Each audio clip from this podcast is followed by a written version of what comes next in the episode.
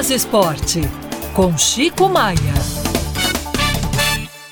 Olá, meu caro Lucas, abraço amigos do jornal Band News Minas, primeira edição. Assunto principal de hoje, meu caro Lucas, o afastamento da presidência da CBF, determinado pela Justiça do Rio, do Egnaldo Rodrigues, o baiano que sucedeu a Rogério Caboclo, também afastado por problemas judiciais. E no lugar do Egnaldo Rodrigues, quem pode surgir como presidente da CBF é um mineiro. Fala-se no nome de Castelar Guimarães Neto, que foi presidente da Federação Mineira de Futebol, foi vice-presidente da CBF, hoje está no Tribunal Arbitral da FIFA representando o Brasil e é secretário de governo da Prefeitura de Belo Horizonte. Castelar Neto é muito ligado a Marco Polo Del Nero, ex-presidente da CBF, e numa articulação em São Paulo e no Rio de Janeiro,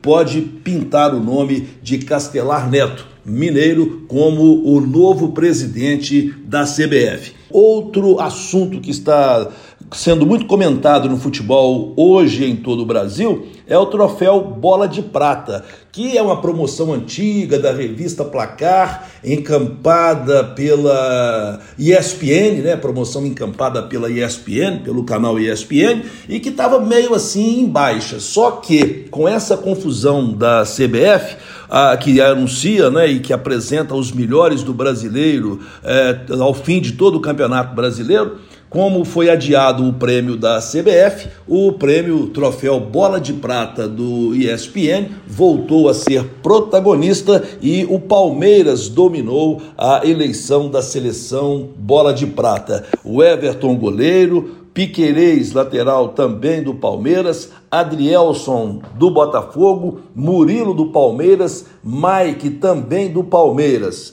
O Vila Sante do Grêmio, Rafael Veiga, Palmeiras, Arrascaeta, Flamengo, Pulgar, Flamengo, Luiz Soares, do Grêmio e Hulk, do Atlético. Estes foram os jogadores eleitos para a seleção do troféu Bola de Prata. O técnico, Abel Ferreira, do Palmeiras. Troféu Bola de Ouro, que é entregue ao melhor jogador de toda a competição, o uruguaio Luiz Soares. O artilheiro, Paulinho do Atlético, 20 gols. Jogador revelação, Hendrick do Palmeiras, que ganhou também o troféu Bola de Prata pelo gol mais bonito.